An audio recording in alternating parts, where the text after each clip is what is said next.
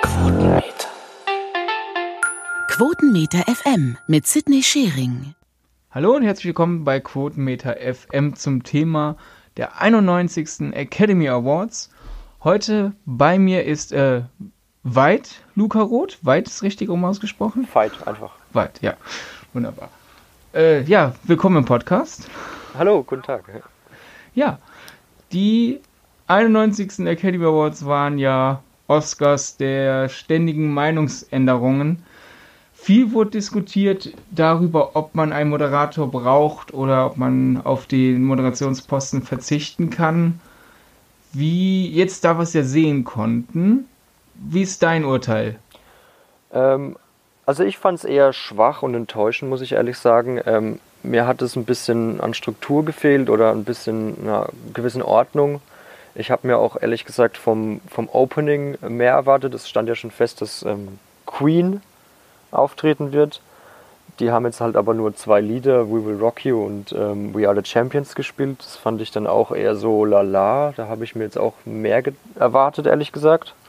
Dass man zumindest dann vielleicht auf Bohemian Rhapsody noch überschwenkt, weil das ja auch dann der Film eben war, der dann auch am Abend abgeräumt hat eigentlich.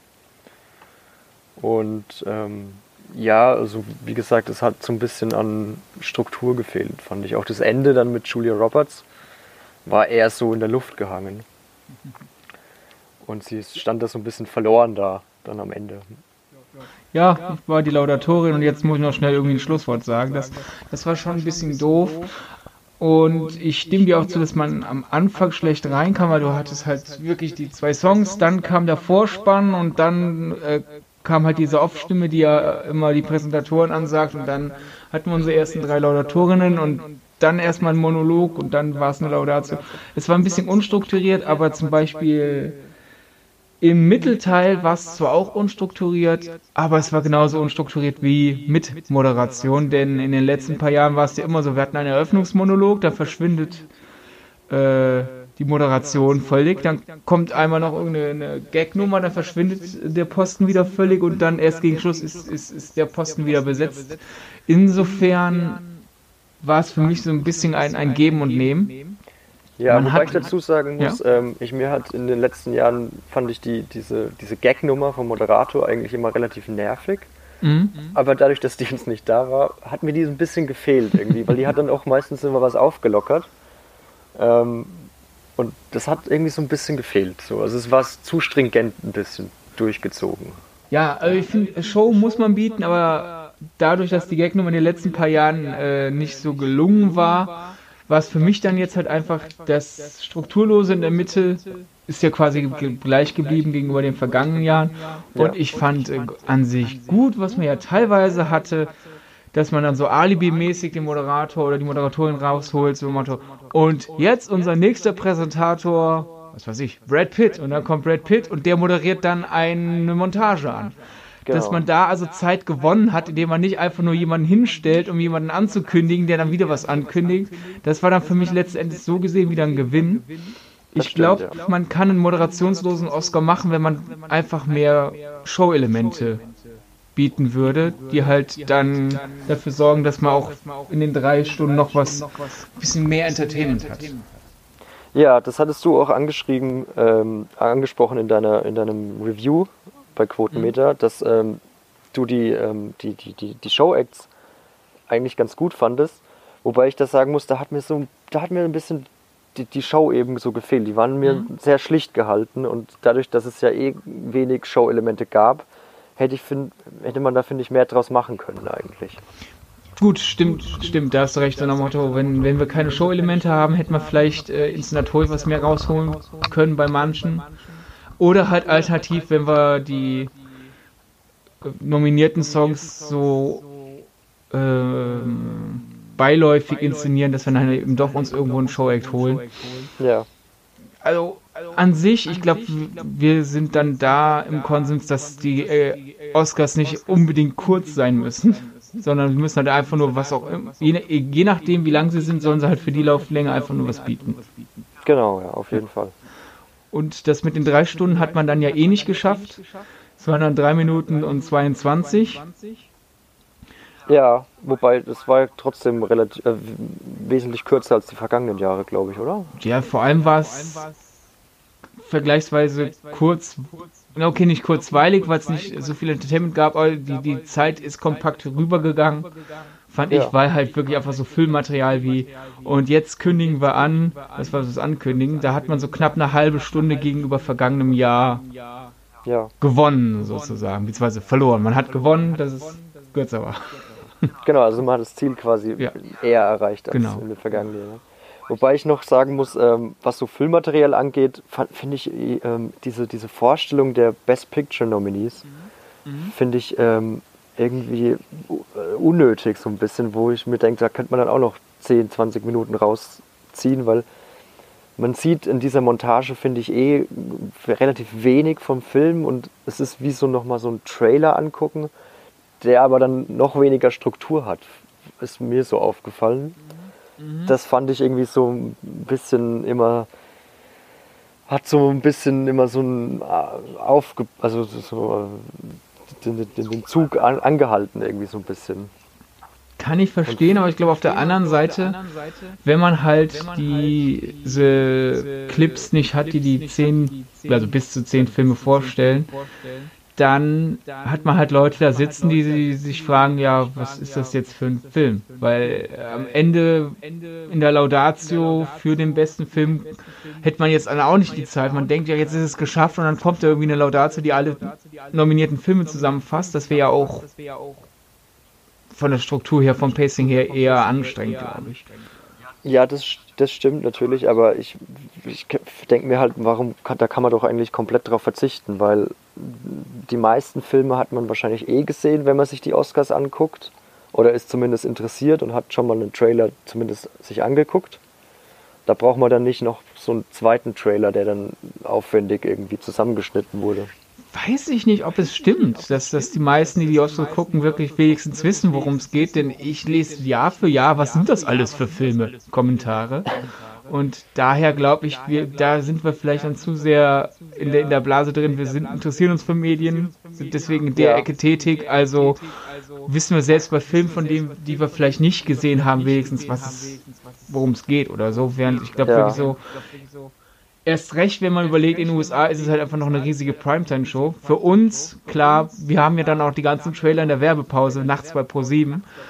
Aber wenn man sich da jetzt wieder ins Hauptpublikum versetzt in den USA, glaube ich, wer da jetzt halt einfach abends den Oscar guckt, weil an dem Abend nichts Interessantes läuft und noch nie von Weiß gehört hat, da kann so ein Trailer, glaube ich, schon helfen. Ja, das stimmt natürlich, das stimmt. Ja, oder auch der Favorite. Ich glaube, unter Weiß konnte man sich dann relativ schnell was zusammenreimen. Okay, Ja, Dick vor allem als. Amerikaner, gell? Hingegen The Favorite ist dann noch mal ein bisschen äh, vom, vom Alltag entrückt. Allein schon historisch ein paar, um ein Das, paar Jahrhunderte. das stimmt natürlich. Naja. Mm, Ja, meine Argumentation war jetzt auch eher so aus deutscher Sicht, glaube ich. Ja. Ja, wo, wo du deutsche Sicht ansprichst, wir waren dieses Jahr mit einer langen ProSieben Pre-Show gesegnet, als dass wir gar nicht in die ABC Pre-Show reingeschaltet haben, was ja sonst in früheren Jahren gerne mal passiert ist. Mich hat's gefreut. äh, Ich sag ja seit Jahren immer hier im Podcast und auch bei Twitter und bei uns auf der Webseite und sonst, dass ich die Steven Gätchen Pre-Show viel interessanter finde als ABC. Ja, ABC hat natürlich keine Lehrphasen, in denen halt äh, irgendjemand durch Improvisation die Zeit überbrücken muss. Denn bei ABC, das ist der ausrichtende Sender, der hat das alles durchgeplant, der ist mit mehreren Moderatoren auf dem Teppich, nicht nur am Teppich.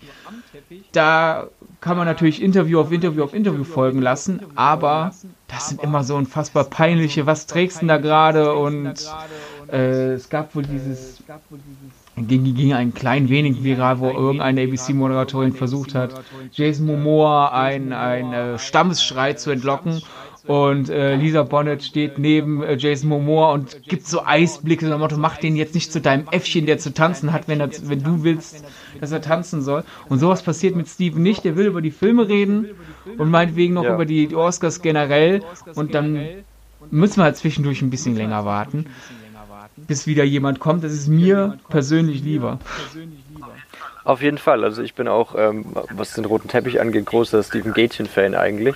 Weil ich finde, der macht das echt ähm, sehr eloquent und hat immer was zu sagen oder immer irgendeine Meinung zu irgendwas und stellt dann auch nicht immer die gleichen Fragen und immer die gleichen so, ja, was ist da, was, wie war das Team und so, so diese, diese Floskelfragen, sondern halt dann einfach, was ihn gerade so interessiert am Film beispielsweise. Oder Genau. ja. Und, Ähm, ja. und für mich war es ein Gewinn gegenüber der letzten zwei Jahre, dass Michael Michalski nicht da war, der immer so aussieht, als wäre er gezwungen worden, da zu sein. Ja, das stimmt. Also Michael Michalski fand ich in den letzten Jahren auch echt ähm, nervig und äh, auch ein- einfach gemein teilweise dann auch, wo es einfach nicht angemessen war teilweise. Und äh, er hat es halt immer so ein bisschen so den Designer raushängen lassen und das fand ich auch immer meistens eher unpassend. Gleichzeitig, gut, Michalski war ja in den vergangenen Jahren dann immer irgendwie so in, in, einer, äh, in einer Moderationsbox weit weg vom roten Teppich. Jetzt waren wir mit zwei Teams am roten Teppich. Da waren halt noch Annemarie und äh, Vivian zusammen mit Bill Kaulitz Ja. als Gaststar und die stehen am roten Teppich und die drehen den roten Teppich die ganze Zeit den Rücken zu und labern die ganze Zeit nur. Und ich habe zwischenzeitlich gedacht, ach okay, vielleicht war das einfach nur der die Abmachung mit ProSieben bei ProSieben irgendwie, ja, wir hätten gern zwei Leute am roten Teppich, aber wir nehmen nur einen Interviewslot und die anderen sollen halt nur am roten Teppich dastehen, damit es gut aussieht. Aber es wurde ja sogar anfangs gesagt, wir sind jetzt auf zwei Stellen, also haben wir mehr Interviews. Und dann machen die nichts. Das habe ich nicht verstanden. Ja, das hat, mi- das hat mich auch sehr gewundert, weil ich habe erst ähm, zur Mitte ungefähr beim roten Teppich eingeschalten und das war, ähm, da war ich auch sehr kurios. Die haben die ganze Zeit über, über mir ist einmal aufgefallen, dass Steven Gätchen eben den ähm, Aquaman unter, äh, interviewt hatte und dann fünf Minuten später waren sie bei Annemarie Carpendale und Bill Kaulitz äh, und dann haben sie über diesen, äh, über den Schauspieler geredet der dann aber in dem Moment hinter ihnen vorbeigelaufen ist und sie haben den aber völlig ignoriert. Wo ich mir dachte, da, da steht er doch. Fragt ihn doch, warum er das jetzt diese, diesen, dieses pinke Sakko angezogen hat oder warum das Outfit. Ähm, dann, da kann man doch dann nochmal drüber reden äh, mit ihm. Aber das war, das war dann komplett, ist dann komplett unter den Tisch gefallen irgendwie. Ja, und was ich einfach generell nicht verstehe, was seit einigen Jahren ProSieben versucht, es mehr in die Moderichtung zu ziehen, halt äh, eine Zeit lang mit Michalski da und jetzt wann, wann war, war, war das Trio aus äh, Gebhardt, äh, Carpendale und Kaulitz ja auch eher fürs, äh, für, für die Kommentare über das Optische zuständig. Und ich verstehe das einfach nicht, warum man jetzt so, so sehr versucht, die deutsche Oscar-Ausstrahlung so sehr auf wir hätten gern Mode mit als Thema ein bisschen prominenter, als wir es vielleicht früher hatten, mal hinbiegt. Denn das läuft bei uns mitten in der Nacht auf einen Werktag hinein. Wer sich da Zeit nimmt, um sich das anzuschauen, um dann danach drei Stunden lang den Oscar zu gucken oder sogar über drei Stunden. Ich würde behaupten, diese Personen haben ein großes Interesse eher an Film. Also wer kein Interesse an Film hat und einfach mitguckt, wie es halt in den USA dann sein kann, weil es halt eine Primetime-Sache ist und da hat man vielleicht irgendwen im Haus, der, sich- der sich für, für den Oscar interessiert und man sitzt da halt da mit dabei eventuell und denkt, ja gut, mal gucken, ob irgendwer was gewinnt, wir den ich kenne, dass man da vielleicht so als Fluff noch so ein bisschen die Mode mit dazu nimmt, weil man da vielleicht 5, 6 Prozent mehr des, des äh, reichen Publikums auch abholt. Aber in, in Deutschland, ich bezweifle, dass irgendein Modefan sich am 24. Februar sagt, boah, weißt du was, ich will morgen vollkommen überarbeitet auf der Arbeit sitzen, ich gucke mir jetzt drei Stunden mitten in der Nacht den Oscar an und hoffe, dass die Annemarie Carpendale irgendwas über Chanel sagt. Ja. Ja, das ist, ähm, ja, also mich interessiert es persönlich jetzt auch eher weniger. Es ist, es ist wirklich der Film liegt Ja. immer im Fokus, das stimmt schon. Daher, dass man da ab und zu natürlich, wenn ja jetzt ein interessantes Outfit vorbeikommt, wie halt das, das Momoa in diesem Rosé da kann, das kann man ja. natürlich ansprechen. Ich sage ja jetzt nicht hier, ich will ja jetzt hier keine Meinungsdiktatur. Auf dem Oscar wird bitte nur über Film gesprochen, aber so dieses verzweifelte nach Mode fischen, dann kommt ja auch hinzu, so wie Pro7 halt einfach den Slot, den Pro7 bekommt. Wenn ich mich jetzt, wenn ich mich jetzt für Mode interessiere, bekomme ich aber nicht viel von Mode zu sehen, weil zum Beispiel das viel zitierte Charlies Theron-Kleid, das blau ist und auf manchen Fotos eher grau aussah, äh, das, das ja. wird von, von, von Kaulitz mehrfach angesprochen, so das hast du bei Pro7 nahezu gar nicht gesehen. Da musstest du nebenher Twitter aufhaben, um zu sehen, wie dann die Fotos von Variety und Co. reinkamen, um zu sehen, ah, das ist das Charlize Theron-Kleid, von dem sie so viel reden. Und das ist ja auch wieder eine Sache. ABC kann die Kleider schön in Szene setzen, weil die auf dem roten Teppich ein riesen Kamerateam sich aufbauen. Hingegen Pro7 steht da halt gedrängt am roten Teppich. Und dann hatten wir jetzt zwischenzeitlich drei Leute, die im Weg stehen und sich darüber unterhalten, wer da im Hintergrund vielleicht vorbeiläuft. Also Modeberichterstattung geht dann auch ja, das anders, glaube ich.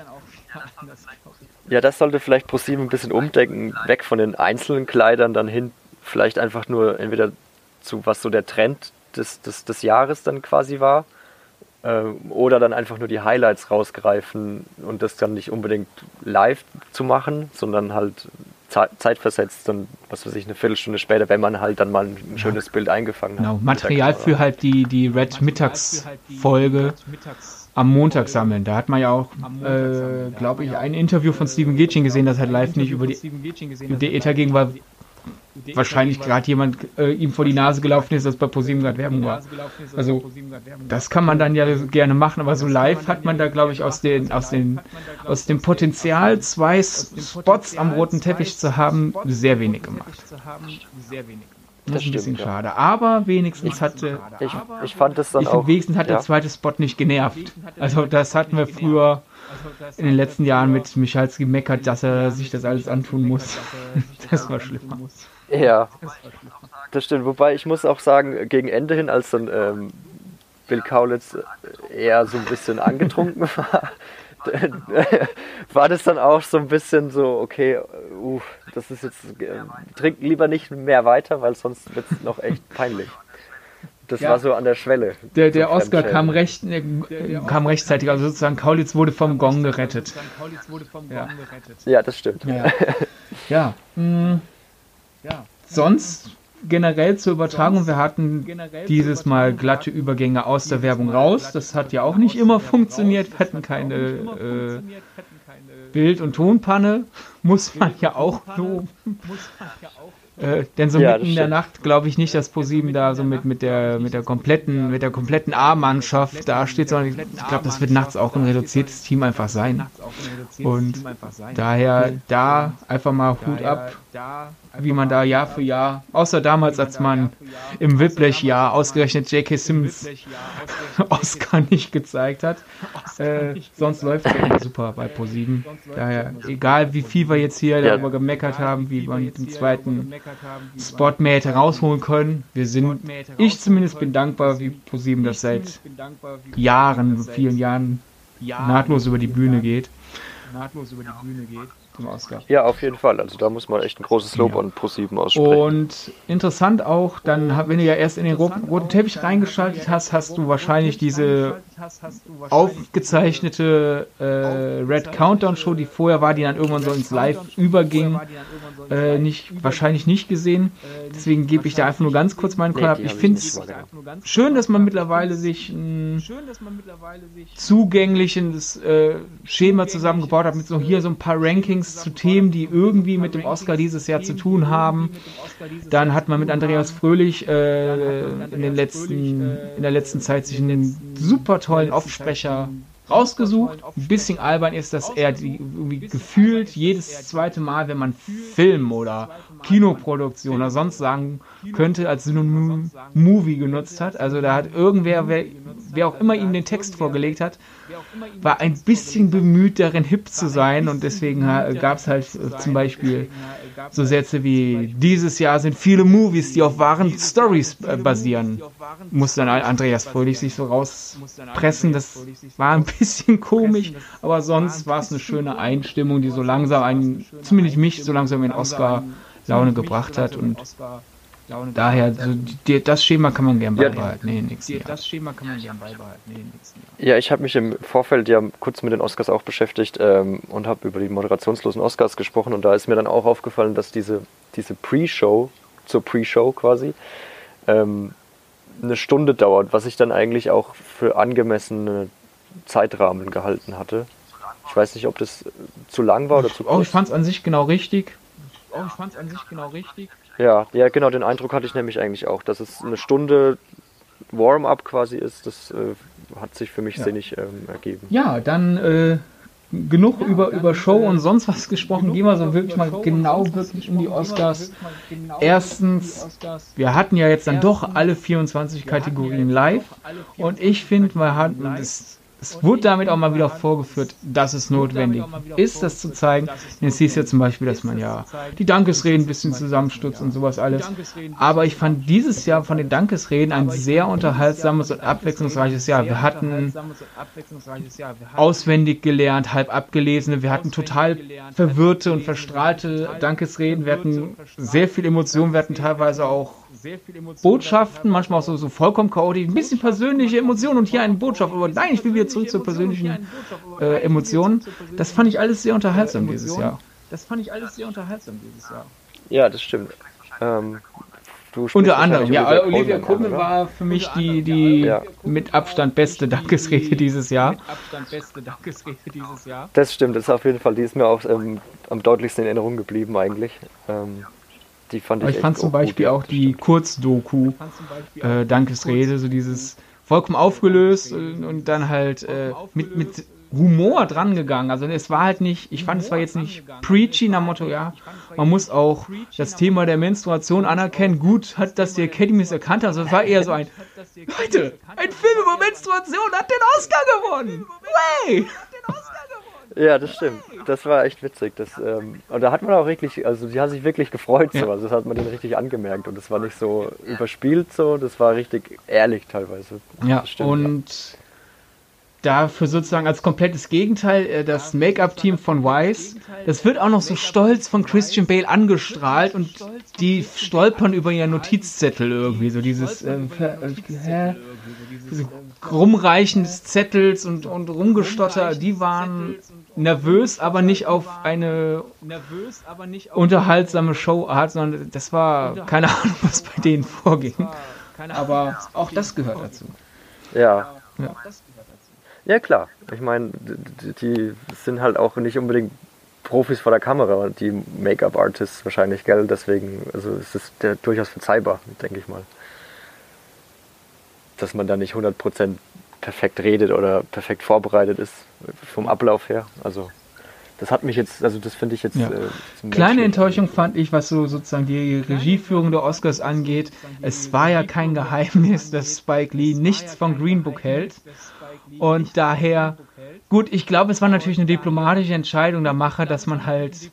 Es, es, manchmal fängt man ja aus Versehen eine, eine negative Stimmung ein, wenn man ins Auditorium schaltet. Aber man natürlich legt man es nicht drauf an. Also ich kann aus professioneller Sicht verstehen, weshalb man bei den Green Book Gewinnen nicht auf Spike Lee schaltet. Aber von der Unterhaltungsschicht, von der Unterhaltungssicht aus des Ganzen hätte ich schon gern wirklich Spike Lee live bei den Oscars gesehen, wie er das Gesicht verzieht, statt es mir das im Nachhinein durchlesen zu müssen und dann die sehr unterhaltsamen Interviews, die er danach gegeben hat, anzuschauen. Da hätten die Oscars vom Entertainment-Faktor her gern auch noch ein bisschen sich äh, in dieses gemachte Nest setzen können.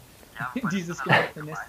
Ja. wobei das dann halt auch gemein ist, vielleicht so ein bisschen für The Green Book, wenn dann halt so ein enttäuschter Spike Lee im Publikum sitzt oder ein nicht amüsierter Spike Lee dann gezeigt Klar. wird und im Bild erscheint. Deswegen äh, trifft ja so sozusagen ein meine Frage, Stimmung. warum haben sie es nicht gemacht, kann ich mir selber beantworten. Aber so als Info, vielleicht wer es Ja. noch nicht getan hat, kann sich ja mal ein paar Interviews raussuchen. Bei Twitter wurde viel gepostet, bei YouTube werden wahrscheinlich auch einige sein, die Spike Lee halt wirklich direkt nach den Oscars gegeben hat. Äh, er hat zum Beispiel mit irgendeinem britischen äh, Outlet, irgendwie so dieses, reden erst ein bisschen über, über seinen Gewinn und man merkt vor allem, das ist auch sympathisch, er freut sich halt riesig über seinen Gewinn und dann fragen sie halt, ja, wissen, äh, also gibt es etwas an Green Book, was Sie stört? Und dann fragt er, Moment, Sie waren britisch? Sie sind britisch? Und dann, nun, it's not my cup of tea. Und dann lacht er und macht, führt einen kleinen Tanz auf, so Motto, ich bin stolz auf diesen Scherz und kommt er zurück und führt dann höflich auch den Rest des Interviews her, äh, weiter. Also statt halt irgendwie wütend über Green Book herzuziehen, macht er, er macht kein Geheimnis draus, was er über Green Book hält, bleibt aber trotzdem eher gerade in, in der frohen äh, Phase, hey, ich habe endlich einen Oscar gewonnen, statt halt jetzt irgendwie zwanghaft den Miesepeter spielen zu müssen, was ich ihm persönlich aber auch nicht verdacht hätte. Aber so ist es einfach auch sehr unterhaltsam geworden. Ja, Ja, ist auf jeden ja Fall. ähnlich wie auch ich fand, äh, wie Samuel L. Jackson halt bei, bei Drehbuchkategorien. Also die Freude, äh, als er Black Clansman den Adaptions-Oscar gibt, hat er ja überhaupt nicht überspielt. Die war auch äh, sehr leicht zu erkennen. Aber ich, ich finde, man hat auch gehört, wie er versucht hat, seine Enttäuschung zu übertünchen, als halt Green Book den äh, Original-Drehbuch-Oscar bekam, oder? Drehbuch-Oscar bekam, oder? Äh, ja, auf jeden Fall. Ich fand auch dann, als Spike Lee dann auf die Bühne kam, fand ich dann sehr erf ähm, erfrischend, dass Ja. er dann direkt Samuel L. Jackson in die Arme gefallen ist und dann an ihm so hochgesprungen ist. Das war echt, ähm, Ja. Ja. war ein Wie schöner Moment. sonst eigentlich. generell die, die Laudation? Also mir sind zwei in Erinnerung geblieben. Äh, neben der Samuel L. Jackson und Brie Larson Laudation und sonst fängt es jetzt schon an, dass sie sich so langsam aus dem Gedächtnis verpulvern. Wie war es bei dir? Ähm, also positiv fand ich ähm, die Laudation von ähm, Dana Carvey und ähm, Hm. wer war der andere? Welche Kategorie war es? Mir fällt der Name gerade nicht ein. Ist das noch? war es? Was hat denn Dana Carvey? Das, äh, ah, nee. Dana Carvey. Dana Kann ich mich grad, Carvey. wie gesagt, ich kann mich da echt schon nicht mehr dran erinnern. Wie gesagt, ich kann mich da echt schon nicht mehr dran erinnern. Ach ja, natürlich. Mike Myers, genau. Ach ja, natürlich. Die fand ich ähm, recht launisch eigentlich. Die war noch auf, auf einem besseren Entertainment-Niveau, sag ich mal. Und vor allem halt die erste, ganz am Anfang, die war ähm, sehr gut.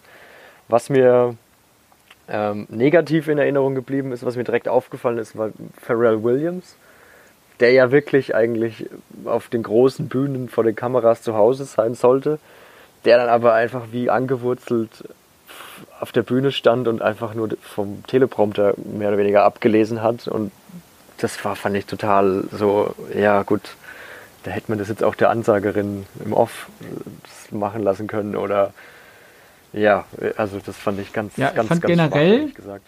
nach Drehbuch entweder wurde den Leuten gesagt, hey, wir wollen fertig werden, macht kürzere Fassung, oder es war halt einfach schlecht geplant, dass man die wortkargeren Leute dann letzten Endes gegen Schluss gepackt hat, denn Alison Jenny, Gary Oldman haben äh, das kleine äh, Verwechslungs-Comedy-Spielchen gemacht.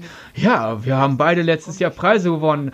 Äh, einer von uns war ein äh, miesepetriger Mensch, der die ganze Zeit nur raucht und sauft und die Leute rumkutschiert. Ja, und du warst äh, Winston Churchill. Und noch kürzer war Francis McDormand und äh, Sam Rockwell, so nach Motto, willst was sagen? Nee. Okay, und hier sind die Nominierten.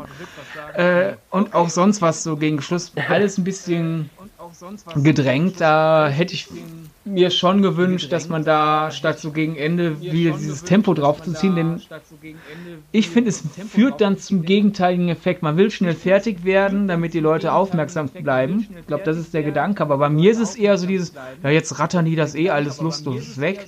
Und da habe ich dann nichts mehr, was meine Aufmerksamkeit wirklich nochmal drauf richtet. So, oh, jetzt kommt eine neue Laudation, die will ich jetzt auch hören, weil kann ja was Interessantes passieren. Weil kann ja was Interessantes passieren. Ja. ja, was ich auch schade fand, war von John Mulaney, der ja, ich glaube, Animated Short Film und noch Mhm. eine zweite vorgestellt hatte. Ähm, wo dann halt wieder der altbewährte, also der altgediente Witz, ähm, oh, they gave us an important Ich one. fand's aber sehr, so, ich muss ähm, sagen, ich habe gelacht, dann wie halt- sie es rübergebracht haben, auch wenn der Gag Ja, das war- war. gelacht, wie sie es rübergebracht haben. Das- auch also Das, das, stimmt auf jeden Fall, aber ich habe mir dann so gleichzeitig auch gedacht, so ja, einerseits regen sich alle auf, wenn sie vier Kategorien ähm, rausstreichen wollen vor den Oscars und in die Werbung setzen wollen. Ähm, aber dann machen sie halt dann trotzdem wieder ihre Witzchen über die nicht so Ja, wichtigen Kategorien. Das Was stimmt ja dann schon. im Endeffekt Man muss natürlich Ansatz jetzt noch lobend äh, eingehen auf die Laudation für bestes äh, Kostüm, denn Melissa McCarthy und Brian Terry Henry liefen in wirklich abartig überstaffierten Kostüm ein. Und äh, Ja, dann das ist, Das ist der gut. Plan leider nicht ganz aufgegangen. Äh, also Melissa McCarthy kam halt in 100% äh, The Favorite ähm, ausstaffiert. Bei Brian Tyree Henry war es Favorite mit ein bisschen Black Panther Einfluss und es war eher, glaube ich, der Gedanke, wir geben jetzt The Favorite in The Favorite Kostüm in den Oscar und dann war es Black Panther. Durch äh, Henrys Gesichtsmake-up hat man das wenigstens auch so ein bisschen äh, referenziert. Aber ich glaube, da hat man sich das beim Überlegen, wie, wie tauchen wir da auf, ein bisschen anders gedacht. Und es war aber trotzdem sehr sehenswert. Ja, auf jeden Ja. Fall. Das war echt ähm, ein Highlight. Dann Der- der Oscar ganz kurz, denn wir wollen jetzt die Tradition eigentlich aufrechterhalten. Und der Oscar ist vorbei und jetzt wird über die Filme erstmal geschwiegen. Äh, deswegen wollen wir keine alten Diskussionen schon wieder zu lang, zu groß aufkochen. Aber ein bisschen müssen wir natürlich einfach auf die Gewinner eingehen. Gab es für dich einen Sieg, der dich positiv überrascht hat und einen, der dich geärgert hat? Positiv überrascht hat und einen, der dich geärgert hat. Ähm, also es gab, ich fand, äh, ich habe mir lange Gedanken gemacht, wen ich gerne Mhm. als besten Hauptdarsteller hätte. Und es wurde dann ja Rami Malek. Ähm, keine Frage, äh, auch verdient irgendwie. Aber ich fand es dann halt dann doch, ja, es ist, war halt einfach ein Biopic, wo ich mir denke, so, naja, irgendwie, irgendwie hatte noch was, der letzte Hammer hat noch so gefehlt. Also ich hätte da entweder Christian Bale, was natürlich auch ein Biopic irgendwie ist, ähm, ähm, aber Bradley Cooper hätte mich, äh, sehr, hat mich sehr, sehr überzeugt, als ich im Kino war. Ja, Bradley Cooper hätte mich auch sehr gefreut, aber es ist seltsam. Irgendwie Nachdem der Film raus war, haben alle gesagt, boah, der räumt dieses Jahr bei den Oscars alles ab. Und dann ist der irgendwie aus dem Fokus des Gesprächs wieder Ja. verschwunden, der Film. Ist der irgendwie aus dem Fokus des Gesprächs wieder verschwunden? Ja. der Film? Äh, A Star is Born, ja, das stimmt. Da war der Soundtrack vielleicht einfach zu, zu dominant und hat den Film. Oder direkt es ist wirklich der Bohemian Rhapsody-Faktor. Also wir haben jetzt hier zwei äh, musikbasierte Dramen mit bisschen Entertainment auch noch drin und ja, die Academy fand ja eindeutig Bohemian Rhapsody dann stärker mit insgesamt vier Oscars. Da war dann keine Luft mehr für A Star is Born. Ja. Da war dann keine Luft mehr für A Star is Born. ja, was ich ein bisschen schade fand, aber keine Frage. Also Bohemian Rhapsody hat auch definitiv Preise verdient gehabt, weil das auch ein Würdest du denn dann war, auch den Schnitt-Oscar nachvollziehen? Denn ich bin, was den Schnitt angeht von Bohemian Rhapsody, sehr gespaltener Meinung. Denn wenn er funktioniert, funktioniert er super. Allein halt die Konzertszenen, insbesondere das Live-Aid-Finale. Aber dann in den Dialogszenen ist es teilweise Aber dann in den Dialog sehr fragwürdiges Schnittgewitter. Und dafür da, das dann mit dem Oscar zu prämieren, das dann mit dem Oscar hatte ich so ein bisschen meine Probleme mit. Äh, so ein bisschen meine Probleme mit. Also was ich auch, was ich auch sehr fragwürdig bei Bohemian Rhapsody fand, war die Nominierung für ähm, was war das? Nee, bei beste Effekte sind die Beste nicht mit, aber bei, Effekte, bei? Tonschnitt sind sie dabei, was quasi Toneffekte ja sind. Habe ich auch nicht verstanden. Also Soundmixing, Genau. was halt wirklich so das fertige Soundprodukt ist. Ja. Gönn ich Bohemian Rhapsody, weil der halt wirklich eine wuchtige Sound dir ins Gesicht klatscht.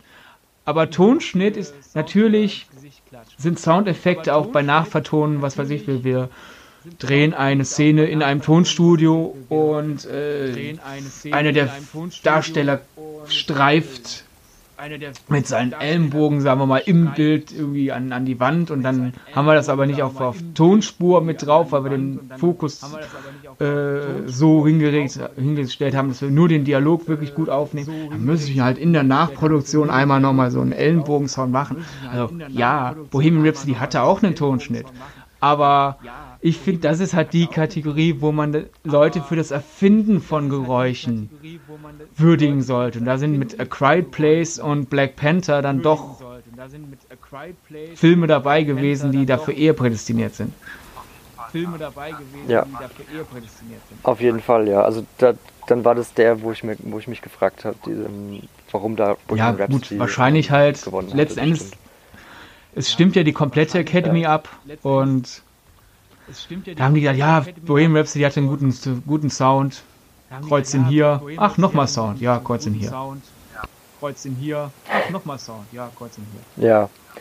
Ja, das ist eh immer so ein bisschen so ein verzwicktes, ähm, was da jetzt genau der Unterschied ist, wird mir manchmal auch nicht immer klar. Der Unterschied zwischen bester Tonschnitt, bester Ton. Ähm, aber ja, Tja, und klar. Ja, die, die, die, die ewige Debatte um, um Green Book werden wir jetzt nicht auch wieder äh, hochkochen, zumal hätte Black Panther gewonnen, würden sich wieder Leute aufregen. Äh, Superheldenfilm als bester Film bei Black Clansman wäre es wahrscheinlich, das, der wäre manchen Leuten zu didaktisch. Bohemian Rhapsody muss man nicht hochkochen. Ja, was, was, über, was von denen die eine Auswir äh, Auszeichnung viel, äh, fehlgeleitet fänden, alles hochkommen würde. Also, ich glaube, der einzige bester Film nominierte, der, wenn er gewonnen hätte, ohne Backlash rausgekommen wäre, wäre The Favorite, glaube ich, gewesen, denn man muss The Favorite nicht lieben.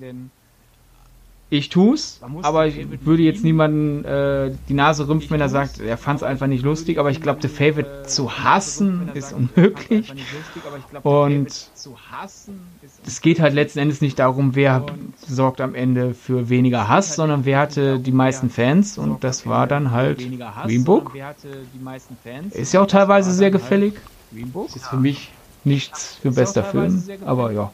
Ja, also ich habe den, Aber ja. ich habe Green Book jetzt ehrlich gesagt noch nicht gesehen, ähm, aber durch die Trailer in den Werbungen von ProSieben beispielsweise hat man ja einen ganz guten Einblick bekommen und ähm, da fand ich ihn auch echt eigentlich überzeugend, muss ich sagen. Also der hat auf jeden Fall einen guten. Ja, ja ich glaube, es wird dir, dir geht so wie vielen. Also die ersten Zahlen vom Montag sprechen darum, dass äh, Green Book durch den Oscar-Effekt am Montag irgendwie um 70 Prozent zugelegt hat und ist jetzt am, war am Montag die Nummer 1 in den deutschen Kinocharts. Während er ja zum Beispiel am Wochenende, da war noch Drachenzähmen leicht gemacht, die 1, den hat er überholt. Ich muss gerade zugegebenermaßen selber nachschauen, von welchem Platz aus. Es kann sich nur noch um Minuten handeln und deswegen rede ich langsamer, um die Wartezeit zu überbrücken. Green Book war auf der 3. Von der 3 auf die 1 durchgezogen. Durch den Oscar-Effekt. Muss man auch erstmal hinkriegen. Ja. Tja, ja, aber dann auf jeden Fall verständlich. beenden wir doch jetzt einfach unseren Oscar-Podcast. Ich bedanke mich fürs Zuhören an, äh, bei allen, die zugehört haben. Ich bedanke mich bei dir fürs Mitdiskutieren. Und Gerne, ja, sehr gerne. Vielen ich würde mal mich sagen, ich beende den. Podcast mit den unsterblichen Worten von Olivia Colman. Lady Gaga. Das war Quotenmeter FM.